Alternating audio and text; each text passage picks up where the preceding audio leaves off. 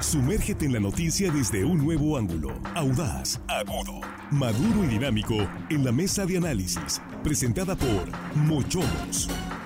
Somos diferentes. Comparte la alegría del sabor en Mochomos Culiacán. Nuestra cocina, bebidas y gran variedad de vinos de las principales vitivinícolas son de primera calidad.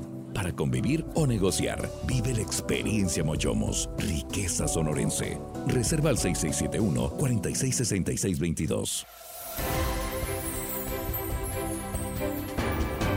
Aquí estamos ya de regreso. Esta es la mesa de análisis de vía directa. Es la tercera emisión del noticiero de Sinaloa, siete con dos minutos. Con un saludo para usted que nos sintoniza antes que nada y por encima de cualquier cosa. Gracias por estar ahí. Nosotros aquí ya listos con la mesa y aquí nuestros compañeros. Jesús Rojas, ¿cómo estás? Buenas noches. ¿Qué tal, Víctor? Buenas noches. Buenas noches a los compañeros y por supuesto buenas noches al auditorio.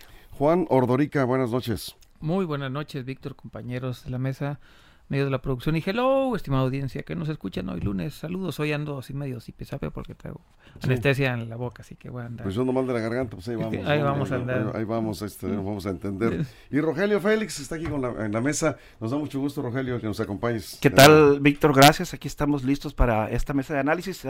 Juan, bienvenido, Juan, también. Gracias y también a Jesús. Bueno, nos han preguntado ya varias personas, Jesús, vamos a empezar contigo, además eh, tú eres el politólogo de la mesa.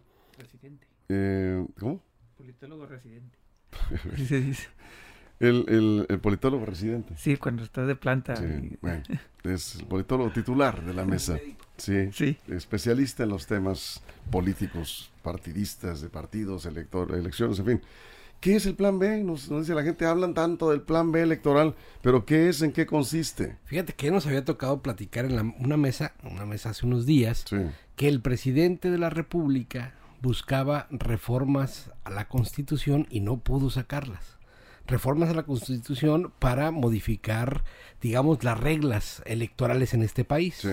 Pero para eso necesitaba tener una mayoría que no tiene en la Cámara de Senadores y en la Cámara de Diputados. Para poder modificar la Constitución necesitaba un número de diputados que ciertamente no consiguió. Trató de hacerlo, así como logró modificar eh, las, digamos, las, la postura del revolucionario institucional para cambiar su postura en, el, en la Guardia Nacional, así intentaba hacerlo en el tema de la política electoral o del tema electoral. No lo pudo hacer y entonces se fue por un plan B, por eso es que se llama así.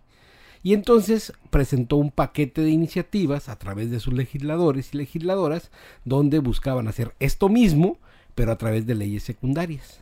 En particular de la ley electoral, de la ley de partidos políticos, incluso de las diferentes que, las diferentes leyes que tienen que ver con el marco electoral de este país. Y a partir de ello viene una serie de modificaciones que ahí sí podía, con la mayoría que tiene, modificarlas. Eso es Juan. Voy a decir las más importantes ahí que encontré rápidamente. de, la plan B, sí, los cambios del plan B. La reducción de las estructuras administrativas del INE, la reducción de los salarios de los consejeros electorales, recalcular el tabulador de 18 mil trabajadores del INE, la compactación de las estructuras orgánicas del INE y los organismos estatales, los llamados OPLES, realizar cambios a los procesos de organización electoral, unificar el programa de resultados preliminares con el cómputo distrital, hacerlo uno, desaparecer el PREP y el cómputo distrital, juntarlos en uno. Eliminar la Junta General Ejecutiva y en su lugar crear una comisión administradora. Ajustar los cambios en la estructura del INE y presupuestos ya aprobados. Eliminar las dos salas regionales del Tribunal Electoral del Poder Judicial de la Federación y eh, a los partidos políticos el uso de remanentes de sus recursos públicos para financiar elecciones subsecuentes. A grandes rasgos son los 10, 11 puntos más importantes de este plan B. Y en pocas palabras es quitarle dinero al INE, que se haga más chiquito el INE, que se compacte más y muchas de las funciones que hoy tienen pues quedarían más o menos en peligro. Por ejemplo, la credencial elector al quitar, no va a desaparecer la credencial elector, muy importante, pero Usted ahorita va, solicita una cita, va a un módulo de línea y se lo dan rápidamente. Al no haber módulos, eso se tendrían que trasladar a oficinas de gobierno. Imagínense, como una vez dijo Jesús aquí, lo que tardan en el pasaporte, eso tardarían en que nos den el INE. Así de plano. Pues a ustedes, a ver, ustedes díganme si sacar el pasaporte es fácil, rápido y sencillo. Eso es. Rogelio. Bueno, escuchando los 10 o 11 puntos que comenta aquí Juan Ordorica, me llama la atención que en el apartado de, de estos 11 puntos, en ninguno viene eh, ajustarse el cinturón en lo que viene siendo el financiamiento de los partidos políticos, que creo que ese punto pues no se toca ni con el pétalo de una rosa y creo que si llegara e, ese punto en el Congreso de la Unión, eh, tanto en la Cámara Baja de Diputados como en la Alta de Senadores, creo que ese lo pasarían por alto.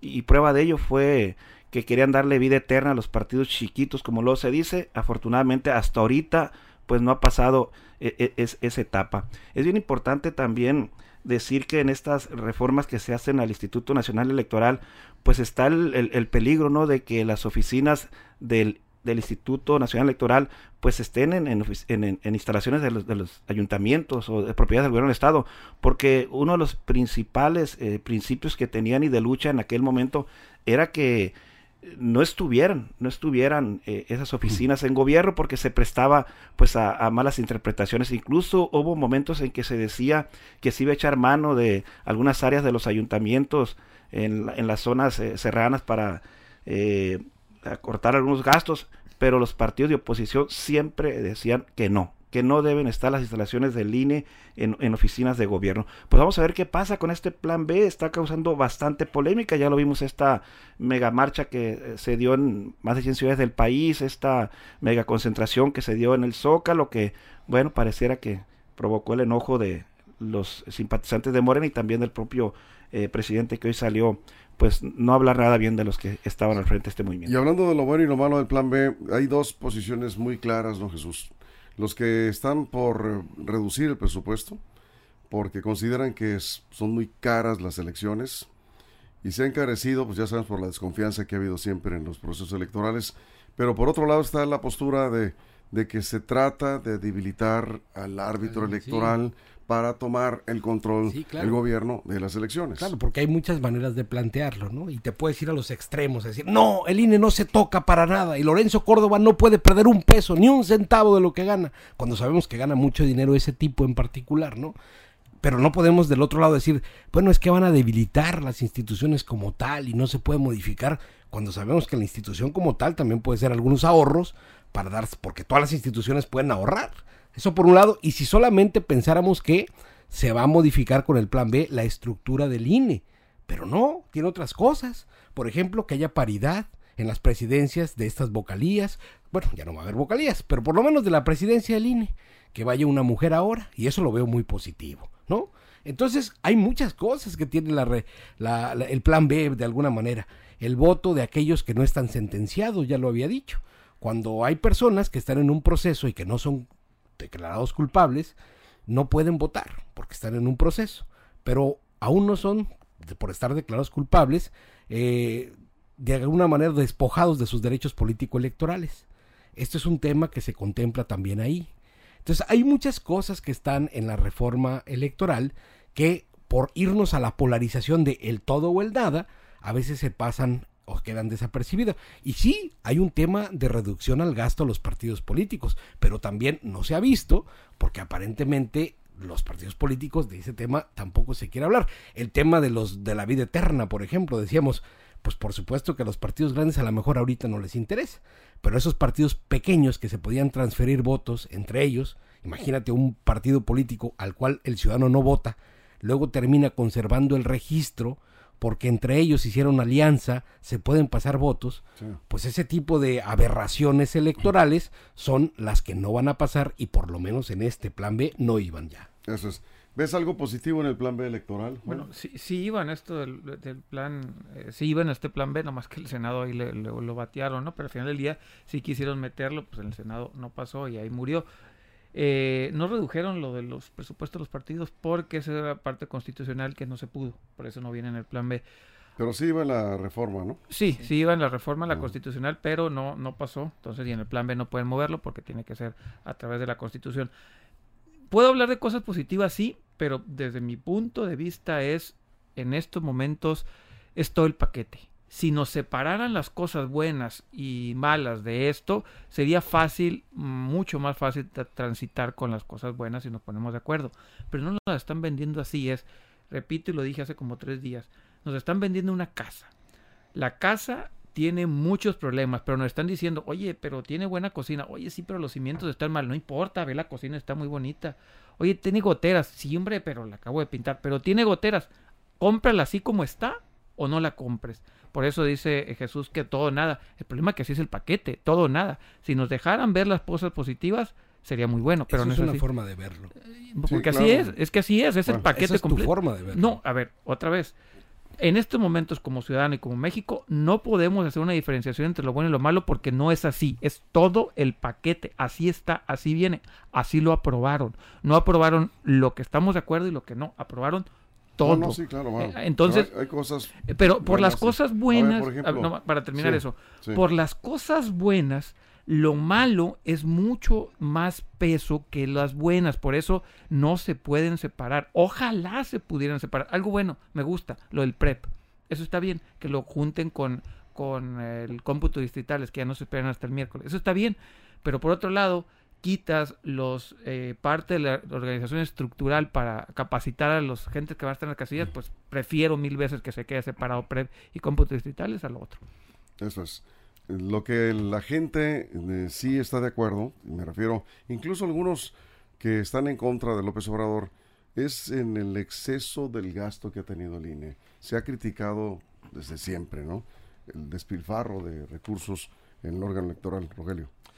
Sí, pero también hay que decirlo que ese despilfarro de recursos económicos, la mayor parte la tienen los partidos políticos, ¿no? También hay que dejar en claro que los empleados del Instituto Nacional Electoral eh, únicamente los de muy alto nivel tienen sueldos eh, muy onerosos, pero si nos vamos a la base de los trabajadores, pues prácticamente ahí vemos que la situación de ellos es muy precaria.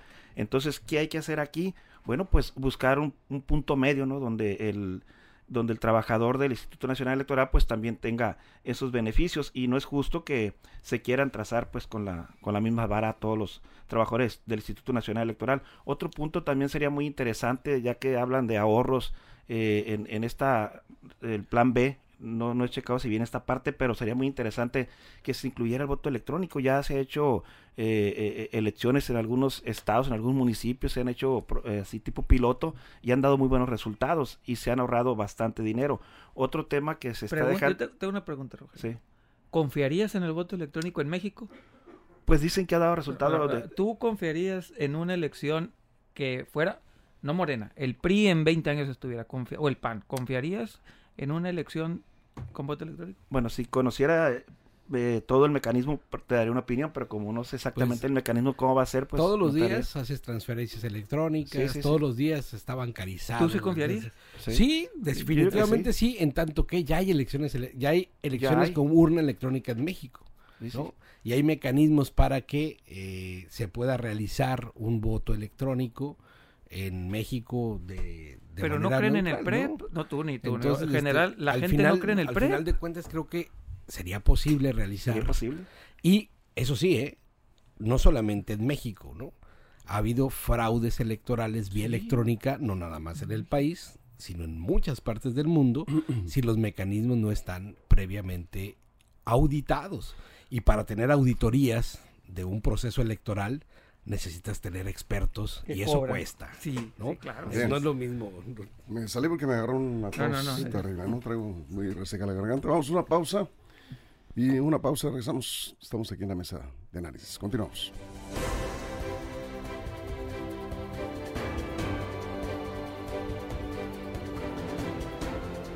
Línea directa, información de verdad. Línea directa.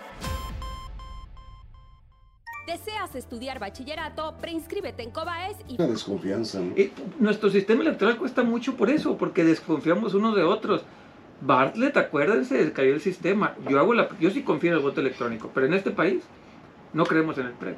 No creemos en el PREP, no confiamos en el PREP.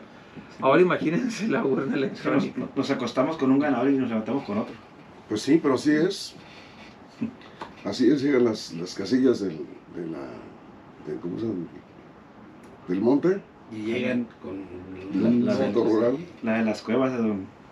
Sí, nuestro sistema cuesta por eso, porque desconfiamos, desconfiamos mucho. Por eso es tan caro. Por eso es tan caro, porque desconfiamos, porque tenemos que eh, hacer las boletas cuestan carísimas. Las, las, boletas son muy caras porque tienen muchos candados de seguridad.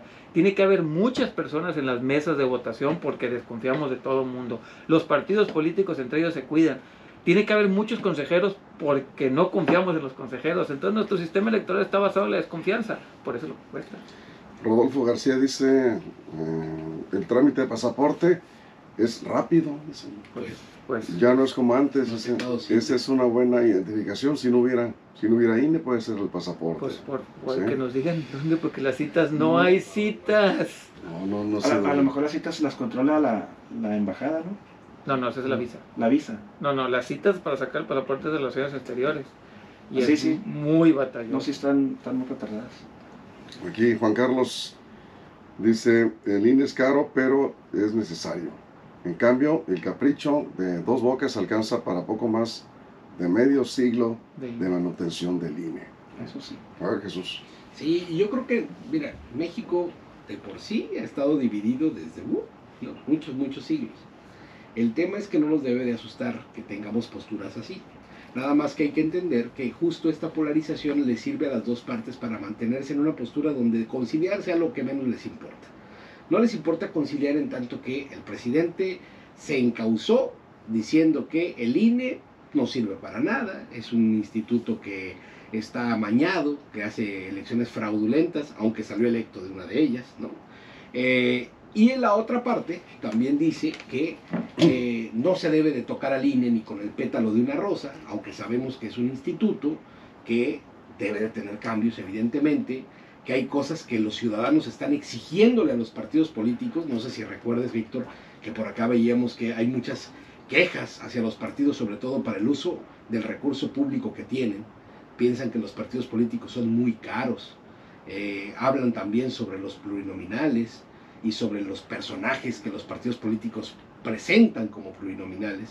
Entonces, la verdad es que es un tema de discusión muy amplia, en donde las fuerzas políticas decidieron no transitar en acuerdos y polarizarse, irse a los extremos de la polarización. Entonces, tanto unos como otros decidieron no entrar en acuerdos y estamos en el punto en el que estamos. ¿Ustedes están de acuerdo que se reduzca el costo de las elecciones? Yo creo que sí.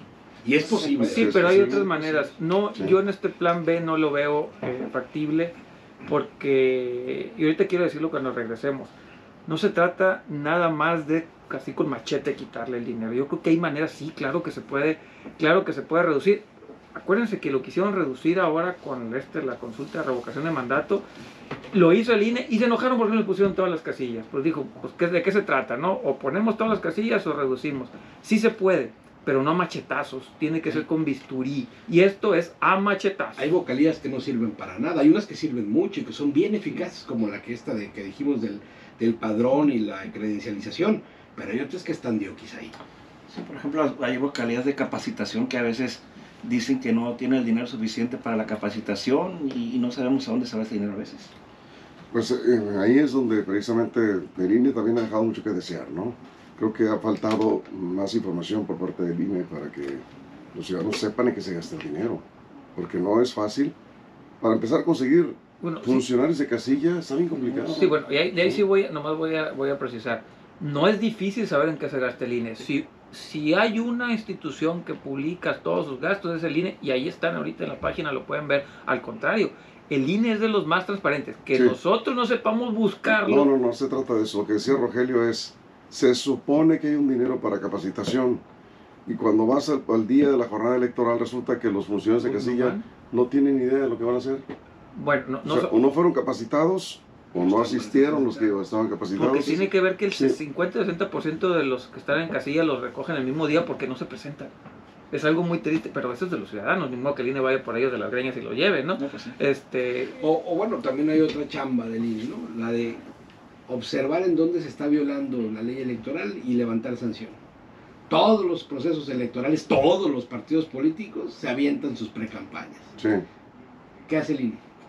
Pues nada. Hay recurso para ello. Mucho. Y están, además hay mucho recurso porque están monitoreando todos los medios. Sí. Del INE. Nada. ¿Se han quitado candidaturas? Pregúntale la Guerrero en Michoacán. El INE no. Sí, el INE y el tribunal.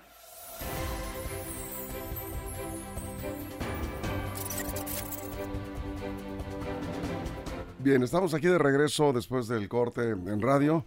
Estábamos acá platicando en redes sociales. La pregunta es, de nuevo, lo comentamos acá en el corte, pero ¿se pueden hacer elecciones más baratas? Es decir, no tan caras. La gente reclama que se gasta muchísimo dinero en los procesos electorales. Y es aquí donde creo que estas posturas de polarización absoluta, donde dices no se puede tocar el INE ni con el pétalo de una rosa, es donde creo que tenemos que entrar en reflexión.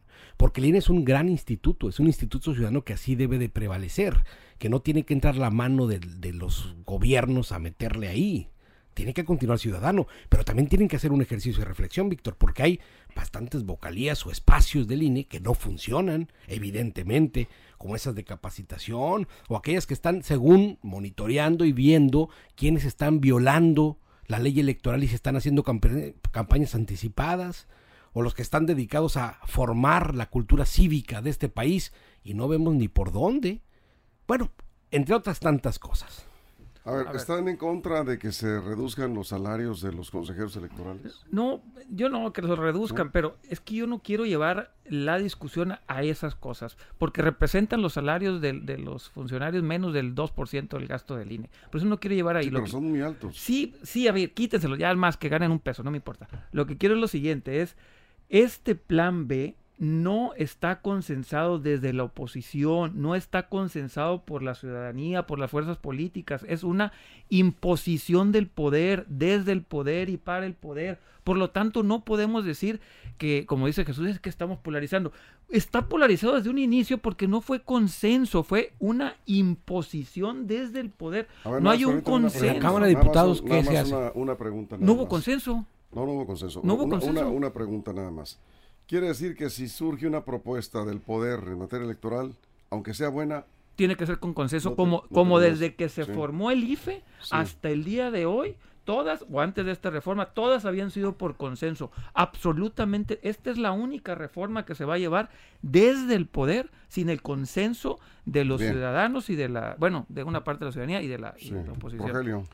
No, y esto hay que agregarle la opacidad que se está dando en la nueva eh, en la nueva disposición que se está dando para elegir a los quienes serán los nuevos consejeros de este Instituto Nacional Electoral, tanto renovar a la presidencia como eh, creo que son tres consejeros los que se van a, renovar ya próximamente. Y hay una opacidad, estaban denunciando porque no se sabe quiénes están registrando, de qué estado de la República proceden, eh, para pues buscar, ¿no? Como dice, buscar en el, en el Google a ver, a ver, qué, han hecho en su vida. O sea, hay una opacidad total y ese es un reclamo que están haciendo las fuerzas políticas ahí donde se está dando el registro de estos eh, futuros consejeros electorales del Instituto Nacional Electoral. Ahorita que hablaban de ahorrar dinero, yo creo que ya es tiempo de que se concluya con la homologación de elecciones.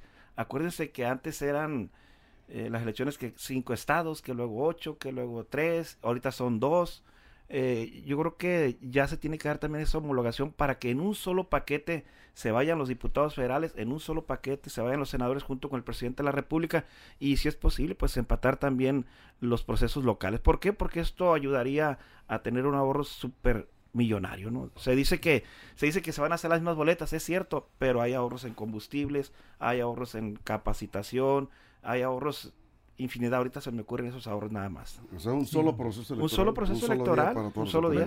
Nuestra, es lo ideal, sí. Nuestra democracia es representativa y es plural. Eh, tenemos una Cámara de Diputados y tenemos una Cámara de Senadores, en donde llegan las propuestas legislativas.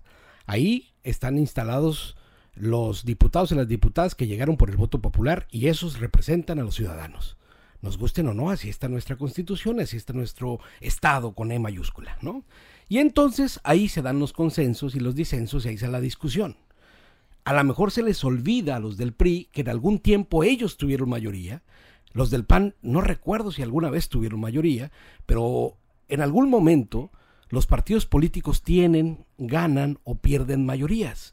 Y cuando eso se consuma, Víctor, el proceso legislativo te da la oportunidad de modificar, hacer o derogar las leyes. Ese es el proceso legislativo. Sí. Cuando no te dan las mayorías, pues entonces no. La mayoría les dio para no modificar la constitución. La mayoría hoy les da para modificar las leyes secundarias. Y la Corte, por fortuna, está actuando de manera independiente, hoy tiene la posibilidad de vetarlo.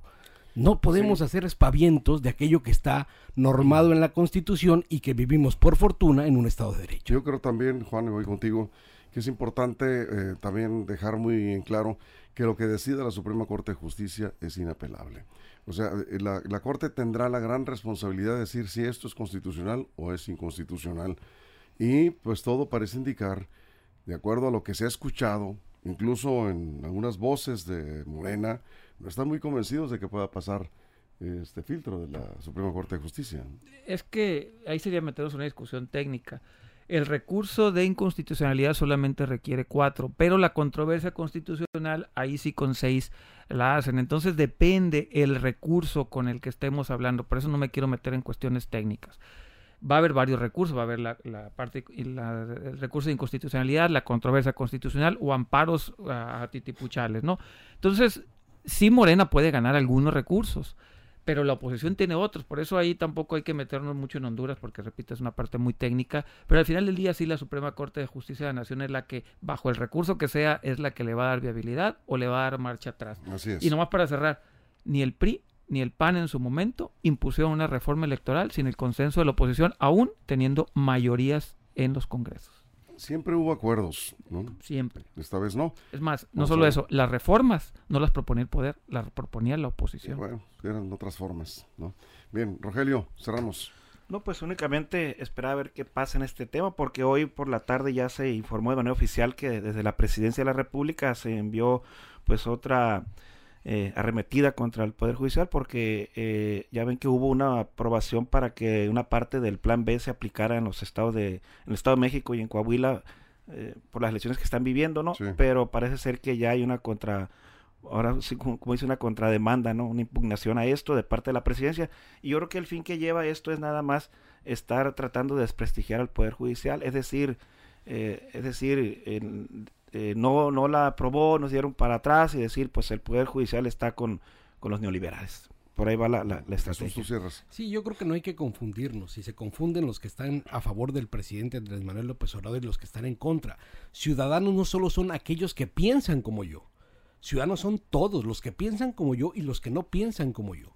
Entonces, no está de, de, más dejar que estas opiniones, que son eso, se diriman en donde están ahí, la, el momento de la toma de decisión. Y ya tendremos la oportunidad, si es que la democracia así nos los permite, de estas diferencias, eh, digamos, terminarlas en una urna. Eso es. Bueno, lo que deseamos todos es que tengamos un proceso electoral o elecciones, pues son varias elecciones, limpias, transparentes, objetivas y que no nos vayan a llevar la violencia, ¿no? Pues como en el pasado ocurrió con mucha frecuencia. Muchos jóvenes no les tocó, pero tuvimos mm, años difíciles en el país. Muy difíciles. Bien, nos vamos, pero me están pidiendo que haga un recordatorio mañana, efectivamente, en Culiacán. Atención, Culiacán. Mañana se suspende el servicio de agua potable en varias colonias. Y es, van a ser dos cortes. El primer corte es mañana a partir de las 9 y hasta el amanecer del miércoles, o sea, todo el día, toda la noche, verán limitado servicio todas las colonias de la zona que abarca desde Barrancos hasta pasando por Aeropuerto, Aguaruto, Bugambilias, el, 10, Bachihualato, eh, Hacienda de la Mora y los alrededores. Y el segundo corte se va a hacer el miércoles, pero de eso ya les estaremos platicando, así que por lo pronto a los que les toca, si tienen la duda, marquen o manden un mensaje de WhatsApp más bien a la JAPAC 6671 0004 06. Es el WhatsApp. Ahí pueden preguntar, porque ya tengo aquí varias personas que están preguntando sobre la suspensión del servicio de agua potable. 6671 0004 06. Ahí les van a informar. Nos vamos. Gracias, Rogelio. Gracias. Gracias, Juan. Buenas noches. A nombre de todo el equipo, muchas gracias. Y nos escuchamos mañana aquí en punto de las 6 de la mañana con más información en línea directa.